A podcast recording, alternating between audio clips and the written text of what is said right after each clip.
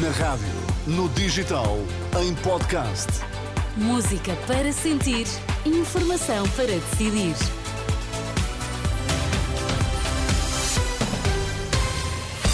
E é hora de ouvirmos as notícias. Bom dia, Sérgio Costa. Bom dia, o Teresa. que é que temos em destaque? Mudou o discurso. Agora, Pedro Nuno Santos admite viabilizar o governo AD. Há menos de um mês, garantia ser muito difícil.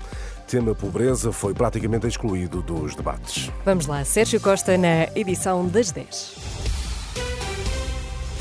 Em menos de um mês, Pedro Nuno Santos mudou o discurso. Na última noite, o líder socialista garantiu que, em caso de derrota nas legislativas, viabiliza um governo minoritário da AD. Contudo, no final de janeiro, em entrevista à TVI, Pedro Nuno Santos sublinhava que tal seria muito difícil, invocando razões de ordem democrática. Vamos por partes. À pergunta se está disponível para viabilizar um governo da Aliança Democrática, Pedro Nuno Santos respondeu assim na última noite. O Partido Socialista não apresentará uma moção de rejeita- rejeição, nem viabilizará nenhuma moção de rejeição se houver uma, se, se houver uma vitória eh, da AD, que nós esperamos sinceramente que nunca aconteça. À mesma pergunta se está disponível para viabilizar um governo AD, mas em entrevista à TVI, em 26 de janeiro, Pedro Nuno Santos respondeu desta forma. É, é muito difícil. E, a- e a- e as razões que, que me levam a ter esta posição são razões de ordem democrática. O é muito difícil, é um eufemismo para isso não vai acontecer? É- é- As razões, as razões deixa-me, eh, se me permite, invocar as razões de, de- de ordem democrática, de democracia. Porque eh, eu sempre fui adversário de termos o PS e o PSD comprometidos, os dois, com a mesma governação. Isso não é bom para a democracia, porque a válvula de escape passam a ser partidos de- no- nos extremos, nomeadamente um partido eh, populista, racista e xenófobo, que é o, que é o Chega.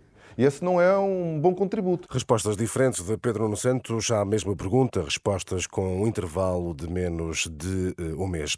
E em mais de duas dezenas de debates para as legislativas, só em dois eh, se ouviu a palavra pobreza. As contas são de Carlos Figueira, da equipa coordenadora da Economia de Francisco. O professor da Nova School of Business and Economics lamenta a ausência do tema da pré-campanha e diz que os programas eleitorais apresentam ideias muito vagas sobre o fenómeno. tentei seguir a maior parte dos debates e a palavra pobreza, só a palavra, apareceu provavelmente em dois deles, eh, pelo menos daquilo que consegui perceber, eh, num, num deles para, para falar da pobreza energética e depois houve, uma, houve num outro debate uma, uma breve referência ao, ao combate à pobreza. Carlos Figueira, da equipa coordenadora da Economia de Francisco e professor da Nova School of Business and Economics, a entrevista a Henrique Cunha, uma entrevista disponível em rr.pt. Em defesa da dignidade humana e em tempo de eleições, a Federação Portuguesa pela Vida apresenta hoje o manifesto O Valor do Outro.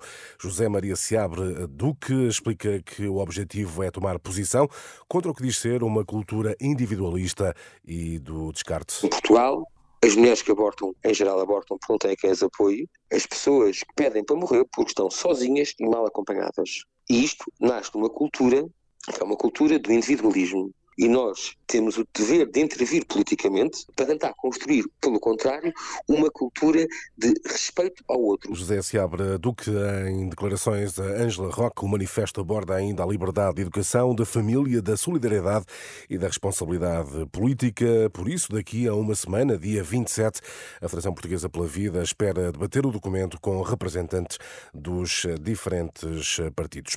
É o valor mais elevado dos últimos sete anos. O consumo de álcool por parte de jovens com 18 anos aumentou de 10% para 13% entre 2021 e 2022, de acordo com o inquérito do SICAD, o Serviço de Intervenção nos Comportamentos Aditivos e nas Dependências. O consumo aumentou de forma diária e em todas as regiões do país.